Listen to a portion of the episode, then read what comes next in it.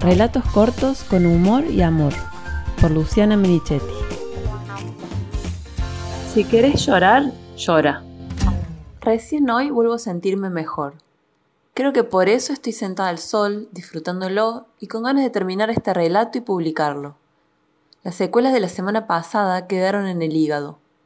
Dicen que allí acumulamos las preocupaciones y la bronca, y también que detrás de estas dos emociones lo que suele haber es dolor y miedo.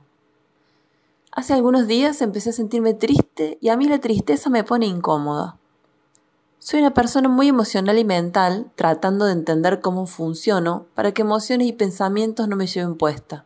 Creo que he avanzado bastante en ese sentido, en especial con las emociones que me son más familiares. La tristeza no es una de ellas.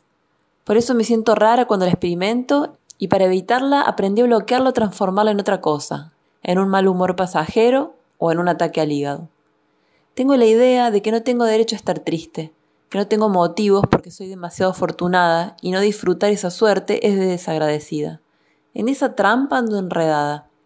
Inspirada por información que fui recibiendo de aquí y de allá, decidí animarme a sentirme así, triste, apagada, apuchungada.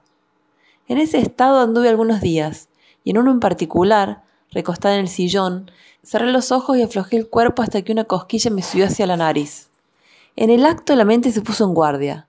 No es momento de llorar. Tenés que ser fuerte, vas a preocupar a tus padres, tus hijos te necesitan bien, al mundo le hace falta gente positiva. Esas presiones hacen que cuando me siento mal me endurezca peor. Escondo todo bien adentro mientras espero que se me pase. Ya sé que se me pasa. Mientras tanto, Uso mi humor ácido y a veces por demás filoso para drenar de a poco y con disimulo lo que de verdad estoy sintiendo. Al otro día de ese intento fallido de llanto, haciendo sobremesa con el Oli, ayudada por el clima helado y gris, de repente y sin previo aviso me brotaron ganas de llorar. Sin darle tiempo a la cabeza a reaccionar, me tapé la cara y dejé que las lágrimas empezaran a salir. A medida que me fui soltando, el llantito se hizo más evidente. El Oli estaba con el celular y me seguía comentando lo que iba viendo. Che, estas zapas están buenísimas. En mi número nunca hay ofertas. Mira esto de la Fórmula 1. Hoy cumple los años Messi. Mientras me hablaba así, sentí pena por mí misma. ¿Soy invisible? ¿Tan dura es la imagen que proyecto que mi hijo de 17 años no registra que estoy llorando? ¿Tengo que transitar esto sola? ¿Esa es la lección? Registré que detesto dar lástima y que no soporto la autocompasión, y pensar en esas dos afirmaciones me hicieron llorar más, pero con enojo. Ese enojo le dio a la mente una nueva chance de controlar la situación buscando los motivos de mi tristeza. ¿Es hormonal? ¿El encierro? ¿Estar desocupada? ¿Sentirme mala madre? ¿Sentirme sola? ¿El mundo? ¿La humanidad? ¿Mercurio retrógrado? La ametralladora de pensamiento siguió disparando. ¿Por qué soy tan exigente? ¿Por qué soy tan dura conmigo misma? ¿Por qué no soy capaz de llorar y listo? ¿Por qué no respiro, me calmo y listo? ¿Por qué no medito más? ¿Por qué soy tan vaga con el yoga? ¿Me falta voluntad? ¿Por qué pienso tanto? ¿Siempre fue así? ¿Podría cambiar? ¿Estoy reprimiendo el llanto de nuevo? ¿No era que quería llorar?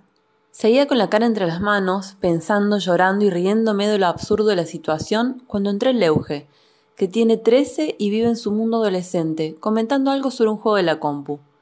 Mi primera reacción no fue disimular, fue preguntarme si se daría cuenta. Mami, ¿está llorando?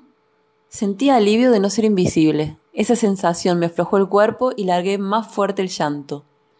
¿Qué pasó? preguntó el Eugel armado. Quise tranquilizarlo, pero lo único que pude hacer fue abrazarlo por la cintura.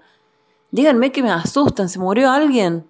Tomé aire para hablar, para sacarlo cuanto antes de esa idea. Fui por la respuesta simple. Estoy triste, nada más. Pero Loli se me adelantó. No pasa nada, Eugenio. Estás frustrada y en cuarentena.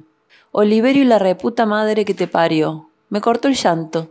Su conclusión me pegó en el centro del orgullo, ese que no me deja mostrarme triste ni vulnerable. Mientras almorzábamos, yo le había dicho cuánto lo admiro por lo organizado, activo y persistente que es. De la bronca por lo que acaba de decirme, quise acusarlo de ser una máquina fría. Pero el alivio de haber llorado y reconocer cuánto me ofende que me diga frustrada me dieron risa. Lo miré al Euge y le dije que no se preocupara, que andaba triste y me habían dado ganas de llorar. El flaco se me tiró encima y nos abrazamos fuerte. Todo ese movimiento me provocó ganas de escribir lo que acababa de pasar. Me vine hasta la compu y ellos se vinieron conmigo. Empecé a redactar con una duda dándome vueltas Conociendo la sensibilidad de Loli, seguía sorprendida por la muestra de frialdad que acababa de tener. ¿Por qué no hiciste nada cuando me viste llorando? Te juro que no me di cuenta. Estaba concentrado en el celo y cuando Leuge te preguntó, no sé. No sabía si decirte algo o abrazarte. Porque a vos por ahí te gusta que te dejen sola, que no te jodan. En este punto del texto, donde empiezo a dudar si publicarlo o no, decido escribir más rápido lo que se me viene a la cabeza para no darme tiempo a recular. Soy muy orgullosa, por eso no me muestro vulnerable. Me cuesta abrirme a los demás y si lo hago es probable que me arrepienta. Me reconozco afortunada y lo agradezco, pero hay días en que me siento triste. No sé aún de dónde viene esa tristeza. Puede ser que me sienta un poco frustrada. Aunque me muestre fría, necesito abrazos y cariño. Es verdad que a veces me gusta estar sola, pero muchas otras veces no, solo que no sé cómo pedirlo. Creo que no soy la única persona que se siente así y confío en que contar esto tan mío anime a alguien más a abrirse a expresar lo que siente. Rápido, rápido digo lo último, lo dejo escrito para no olvidarme. Conectar con la tristeza me hizo bien. Es bueno llorar y mostrarse vulnerable. Y otra cosa, ya estoy mejor del hígado.